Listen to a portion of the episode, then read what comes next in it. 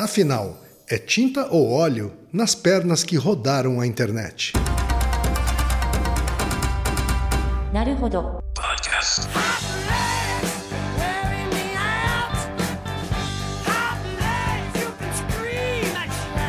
Bem-vindo ao Naruhodo Podcast para quem tem fome de aprender. Eu sou Ken Fujioka. Eu sou Altair de Souza. E hoje é dia de quê? Fúteis e úteis. E hoje é dia de curiosidade, Altair. Isso, essa é uma coisa que viralizou e aí agora a gente vai falar sobre também. É, porque veio, na verdade, da sugestão de uma ouvinte. Né? A Ana Carolina, de 29 anos, administradora de São Luís, Maranhão. Um abraço para São Luís, Maranhão. Abraço, Ana. O e-mail que a Ana Carolina mandou pra gente, Altair, diz o seguinte: tá rodando pelas redes sociais a foto que eu mando em anexo. Ela mandou essa foto pra gente e a gente vai colocar no post Claro. deste episódio. A primeira vez que vi, só vi tinta nas pernas da moça. E até parei para ler o título da matéria, pois fiquei intrigada do porquê colocarem uma perna manchada de tinta numa capa de reportagem. Depois que li a reportagem, vi que muitas pessoas, a priori, viram óleo na perna. Vocês sabem o porquê disso? Algumas pessoas veem tinta e outras veem óleo. Eu, por exemplo, só vi tinta e não consigo visualizar óleo, mas alguns amigos meus viram óleo e depois disseram que viram a tinta. A gente vai colocar a foto que ela se refere no post. tá? Vamos colocar também uma, um outro GIF animado aí nas, nas nossas redes sociais. tá? E um link para um post do BuzzFeed que mostrou a loucura que virou a internet em função dessa, dessa coisa maluca aí, né? das pessoas olharem para uma foto né? e algumas enxergarem óleo, outras enxergarem tinta, né? ou enxergarem hype. as duas coisas. E aí dá aquele hype todo, né? E uma pergunta que o próprio BuzzFeed não respondeu né? é Por quê? por que é que isso acontece? Eles fizeram hype, mas não explicaram por quê. Por que é que isso acontece? Então a gente resolveu trazer essa pauta para cá e dar um olhar científico para isso tudo. Uhum. Isso, né? Porque isso. a ciência também é zoeira. Claro, E a ah, zoeira também é ciência. com certeza. Altair, o que, que a ciência tem a nos dizer sobre esse episódio da tinta ou do óleo nas pernas que rodaram a internet? Então, Kim, é, antes, explica pra gente como foi pra você quando você viu essa imagem. Quando eu olhei a imagem, eu só vi óleo. Sempre. Sempre. Desde o começo eu vi óleo, quer dizer, eu vi a perna da menina brilhando. Né? As pernas da foto estavam brilhando, né? então eu achava que era óleo. Uhum. E aí? Eu não enxergava a tinta. E, e como, e, e como você fez pra se dar conta de que podia não ser óleo? Foi só quando você me orientou a olhar em determinados pontos da foto, Uhum. né? É, na sequência, né? e perceber, talvez até pelas, pelas falhas né? da pintura, né? que se tratava de tinta, que se tratava de é, algumas linhas desenhadas com tinta. Uhum. Né? E que quando eu olhava, como eu olhava mais de longe, talvez, a sensação de quando eu olhava mais de longe, eu olhava o todo, eu olhava uma perna plastificada. Uhum. Né?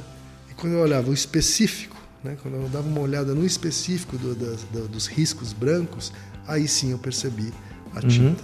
Né? E o engraçado é que depois que você percebe a tinta, você não consegue mais deixar de perceber. Hum. Né? É mais difícil você deixar de perceber a tinta depois disso. É, é mais do que ilusão de ótica. É. né? Não é uma simples ilusão de ótica. Exato. Tá? Então, é essa a explicação científica. Quem deu a explicação científica, eu só vou colocar os nomes agora, tá? Das coisas. Ano passado, um ano, acho que um ou dois anos atrás, teve um, um hype parecido com um uma foto de um vestido. Você não sabia se era mudava de cor, dependendo do que você fazia, né? Essa foto da perna e do óleo aí da tinta não é a mesma explicação fisiológica, neurofisiológica, mas é, é é a mesma coisa. A gente tem um certo viés É o caso do, do vestido azul e preto ou Isso. branco e dourado. Isso, exato. Aí você pode buscar a foto, tá? Então, Mas não é o mesmo mecanismo. não é o mesmo mecanismo. Não é. Ali era uma, uma coisa de, de. De percepção de cor. Percepção de cor, é. Isso. Aqui é outra coisa. É, aqui é o ponto de fixação onde você olha a foto mesmo. Eu achei uma pergunta sensacional, porque dá para explicar uma coisa que eu gosto muito de psicologia, que é a teoria da Gestalt. Uhum. Né? Depois que eu, eu fui atrás um pouco da origem da foto, a pessoa que tirou a foto, ela tirou uma foto casual, ela não, não pensou em fazer isso. Não pensou em enganar ninguém. Não, não, é. Ela tirou essa foto, publicou, aí as pessoas começaram a comentar, mas nem ela se deu conta de que tinha gerado esse efeito, né? Porque era uma foto bem prosaica, assim, né? E aí a coisa começou a correr. Na verdade, o mesmo mecanismo que gera esse efeito do óleo ou da tinta é um mecanismo estudado pela Gestalt, isso no século XIX, começo do século XX, em uma forma geométrica, né, um desenho, que é chamado cubo de Necker. Tá? A gente vai colocar no post um link para o cubo de Necker. Provavelmente todo mundo já viu esse cubo. Sim, sim. É- é Talvez não, não- soubesse o nome. Isso, mas já todo viu. mundo já viu esse cubo. Ou todo mundo já desenhou ele também. É, é- você, é um cubo vazado que dependendo do lugar onde você olha dele, parece que a perspectiva dele joga ele para frente ou para trás. Tá? Caso você nunca tenha visto, abra o link do cubo de Necker e dê uma olhada né, e vê se você consegue fazer isso. E repare que dependendo do ponto de fixação que você faz, né, então se você olha num certo, numa certa aresta do, do cubo, ele parece mais profundo. Se você olha na outra aresta de cima, ele parece mais para fora, né? E aí você consegue jogar, né? brincar de um lado para o outro, tá? Normalmente você vai ter uma tendência maior a olhar essa imagem de um jeito, mas se você fizer um pouquinho de esforço em mudar o local de fixação, você consegue fazer do outro. Aquela bailarina que para alguns gira horário e outros giram anti-horário, também tem o mesmo mecanismo? Exatamente não, mas é parecido. É porque o mecanismo do cubo de Necker e também da perna aí é um mecanismo fixo, né? O outro mexe com senso de movimento. Então tem mais a ver com a lateralidade, se você desce o canhoto ou umas coisas de percepção. Mas vamos focar nesse do cubo de Necker, que ele em si já é sensacional, tá? Então, é uma ilusão perceptual, é tinta, tá? É tinta, mas se você só vê óleo, eu entendo que você veja óleo. Então, a dica que eu vou dar pra você é a mesma dica que eu dei pro Ken. Eu, eu até me sinto mal, porque agora o Ken nunca mais. Se ele quisesse ver óleo, agora ele não pode mais, né? Que é o seguinte: Você sabe quando eu fico um tempo sem ver volta e, e- e- e volto a ver, eu volto a enxergar o óleo. Volta O rapidinho, brilho, né? é. Então, o objetivo do GIF que a gente colocou aí, da animação, é esse. É a mesma foto, ela aparece duas vezes. Em uma das vezes ela aparece rápida, assim, um frame rápido, e outra ela fica um pouquinho mais, né? Fica um segundo, tá? Não é o melhor jeito de mostrar, mas dadas as limitações técnicas, ela gera esse efeito. A ideia é que, quando você vê rapidinho, uma maior porcentagem de pessoas vai ver o óleo. Quando você olha por um tempo maior, ma- uma, uma maior porcentagem de pessoas vai ver a tinta, na mesma foto. E por que, que isso acontece? Quando eu abro uma imagem para você, normalmente as pessoas fixam no centro da imagem. É um padrão, né? Então eu mostro uma foto. Se essa foto aparece por meio segundo para você, a tendência é você fixar no centro e aí coletar a informação que tem ali no centro. Se eu deixo essa foto por 10 segundos, o que, que vai acontecer? Você vai olhar para o centro e depois seu olho vai começar a percorrer a foto e ver detalhes. O que, que acontece na perna? Faça o seguinte: abra a foto da perna, olhe nos joelhos da foto, fixe o seu olhar no joelho, tá? E aí você vai ter uma visão periférica do resto. Você vai ter uma sensação em geral de que é óleo quando você fixa no, no centro De que a perna tá brilhando, né? que a perna está brilhando, né? Aí faça o seguinte, fixa o olhar agora na coxa, Coxa esquerda. na coxa esquerda, na, na parte é, inferior esquerda da foto. Fixa o olhar ali e o seu olhar periférico fica no resto, né? Vai parecer que é tinta. Especialmente naqueles pontos irregulares onde você vê uma certa falha Isso, na, na pintura. na pintura. Isso é exatamente um mecanismo análogo ao do cubo de Necker, você olha num ponto no outro, muda a perspectiva, né? Aí é, o- é um ponto muito legal porque dá para falar da Gestalt. A Gestalt é uma teoria em psicologia que ela veio no começo do século XX junto com as primeiras grandes teorias de psicologia experimental. Gestalt em alemão quer dizer forma. E a Gestalt é uma teoria da mente, é uma teoria de como a mente funciona, baseado na psicologia alemã. Tá? Então, um, foco inicial foi os alemães. E um dos criadores, né, teve vários, mas um principal que ficou um pouco mais famoso é o Kafka. Por isso que eu gostei muito da pergunta, porque dá para falar, corrigir isso nas pessoas. Talvez poucas pessoas conheçam o que é Gestalt, mas muita gente já ouviu essa frase que o todo é muito mais do que a soma das partes. Você já ouviu isso quem, né? Em Sim, palestras, sim. em um monte de gente fala isso, né? Que o todo é muito mais do que a soma das partes. Essa frase é do Kafka. Ela, ela é uma- um dos cânones da Gestalt, né? Da teoria da Gestalt. No entanto, o Kafka era alemão, ele falou isso em alemão. E aí um gaiato, sei lá, pegou, quando traduziram os textos do Kafka para o inglês, traduziram essa frase errado.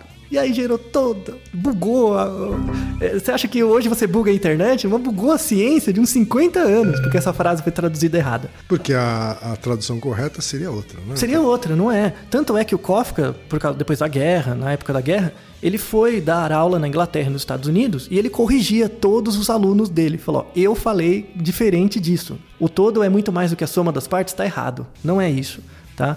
A tradução real do alemão é o seguinte: o todo ele é independente da soma das partes. São Ou seja, ele é outra coisa. é, o todo é um outro diferente da soma das partes. São mecanismos diferentes. Então, quando eu mostro para você uma parte do estímulo, você tem uma apreciação dele. Quando eu mostro o todo, você tem outra apreciação. E não é uma soma aritmética das partes. São experiências fenomenológicas diferentes. Ah, Esse é o ponto. Então, por conta dessa frase ser traduzida errada, tem toda uma linha de psicologia que foi criada lá, que é baseada em teoria de sistemas, né, que é uma área da psicologia experimental mais técnica, que baseada nessa premissa que foi traduzida errada, criou toda uma área do conhecimento que já está errada, entendeu? Por conta da tradução dessa frase. Então lembre disso, não repita essa frase, tá? O todo é um processo totalmente independente da soma das partes. Essa é a teoria básica da Gestalt. E onde é que a Gestalt se encontra com esse meme das pernas? Os teóricos da Gestalt, eles propunham, eles tinham uma, é uma teoria da mente. Então eles propunham um modelo de como a mente funcionava, né? Que é muito interessante. Assim, a Gestalt é uma das áreas, é uma das teorias da psicologia que não sumiu. Ela começou a fazer parte de outras teorias. As bases da Gestalt elas são tão interessantes que você encontra bases delas na psicanálise, na psicologia experimental, na psicologia cognitiva, na neurociência, Até na comunicação, na publicidade. design. né? Isso. Então, na verdade, ela é uma teoria que espalhou nas outras. Então, ela não sumiu propriamente, né? A Gestalt, ela se baseia em princípios. Então, você tem princípios de percepção e o cubo de Necker, ele mostra um desses princípios, né? O princípio da invariância, no caso. Que aí deu origem ao cubo de Necker e essa foto é uma foto que mostra que esse princípio existe. Né? Você consegue ver em, em coisas naturais. Uma última fala da Gestalt, para as pessoas estudarem um pouco mais Gestalt, que é um negócio bem legal. É bem rico, né? Riquíssimo. A Gestalt, como ela tem essa visão de homem, essa visão da teoria da mente perceptual, eles têm uma noção de moral. Do que seria a moral, né? baseado nos preceitos da Gestalt. Assim, não é certo e errado, mas é um negócio interessante para refletir. Tá? O Kafka, ele dava um exemplo baseado em comportamento animal. Então ele fazia o seguinte: tinha uma aranha, a aranha tinha uma teia, e toda vez que uma mosca caía na teia, a aranha matava a mosca e comia. Aí ele fez um pequeno experimento. Ele pegou uma mosca viva e colocou essa mosca no ninho da aranha. Para quem não sabe, a aranha que tem uma teia, ela tem um ninho, tem uma parte que é onde ela fica ali escondidinha. Então ele pegou uma mosca viva e colocou no ninho da aranha. O que, que a aranha fez? Fugiu. Porque é impossível, um- uma situação normal, uma mosca entrar dentro do ninho dela. A aranha fugiu. Ou seja, a aranha confundiu a mosca com uma outra aranha. Né? Porque as aranhas que comem as aranhas, elas entram no ninho, esperando a aranha. E aí tem uma fala do Kafka que ele fala o seguinte: a estupidez da aranha não está em fugir de uma vítima frágil, que é a mosca, mas sim confundi-la com um inimigo admirável. Então a analogia que ele pega aqui é assim: que as decisões que a gente toma levam em consideração o contexto. Você não toma uma decisão independente do contexto. E aí, que aí é a questão mais discutível, mas ele generaliza isso para a moral. Então ele cria uma metáfora que chama metáfora do óculos. Então a realidade nos coloca óculos e dependendo do contexto, a gente está usando um óculos diferente.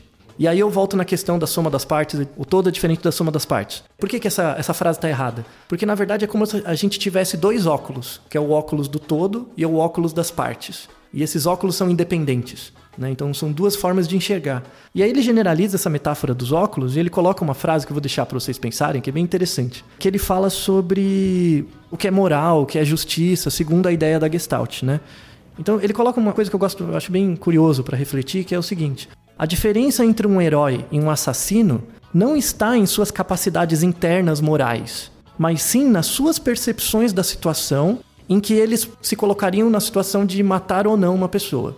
E esse pensamento, as pessoas acham que não é comum, é extremamente comum.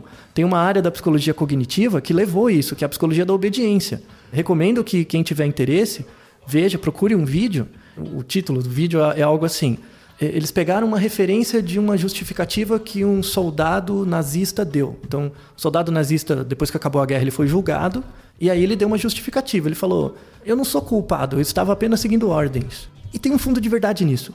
Então, estudando a psicologia da obediência, tem um, um fundo de verdade nisso. Então, resumindo o experimento né, que foi feito, era um experimento assim: você pegava, convidava pessoas para um experimento, e essas pessoas sentavam numa cadeira, na frente dela tinha uma máquina, e essa máquina tinha vários botões. Aí era dito a essa pessoa o seguinte: falou, ó, esses botões são conectados nessa máquina, e essa máquina tem um fio, ó, o fio tá aqui, E esse fio, ele entra numa sala anexa. A pessoa não entra na sala, ela não está vendo a sala, mas ela está vendo um vídeo. Esse fio era conectado em uma pessoa que estava na outra sala e o experimentador dizia o seguinte: você vai fazer perguntas para essa pessoa no microfone. Se ela responder errado, você aperta o botão. E apertando o botão, a pessoa lá dentro vai levar um choque. Tá? As perguntas começam com um choque leve, as pessoas erram e tudo bem. Só que o que, que acontece? O vídeo é gravado, não tem ninguém na outra sala. A pessoa erra de propósito. E aí o que, que acontece? O choque vai ficando cada vez mais forte. E tem um número dizendo a voltagem. Então chega uma hora que a pessoa dá um choque de 600 volts na outra. E a pessoa entra em conflito, ela fala: Não, eu não posso dar o choque nela. Como assim? E, e no vídeo a pessoa grita, claro, né? E o, o- o experimentador, né, que é quem está acompanhando o experimento, ele repete apenas uma frase: Continue o experimento. Continue o experimento. De jaleco, todo sério, sem mudar a expressão, continue o experimento. Todas as pessoas chegaram até o final, até os 2 mil volts. Mataram a pessoa. Então, isso mostra o, o quão forte os princípios da Gestalt podem estar hoje em dia presentes na nossa vida. Por isso que é uma área do conhecimento que eu gosto, gostaria que as pessoas acompanhassem. É isso aí. Legal, né? Gestalt e tinta o óleo nas pernas das pessoas. Gestalt né? e pernas, tudo a ver. Naruhodo, ilustríssimo ouvinte.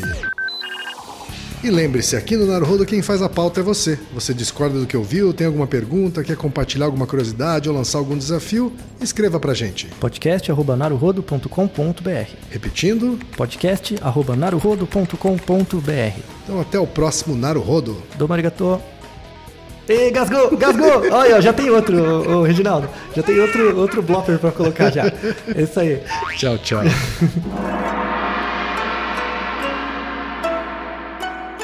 Naruhodo. Esse podcast é, é apresentado por b9.com.br.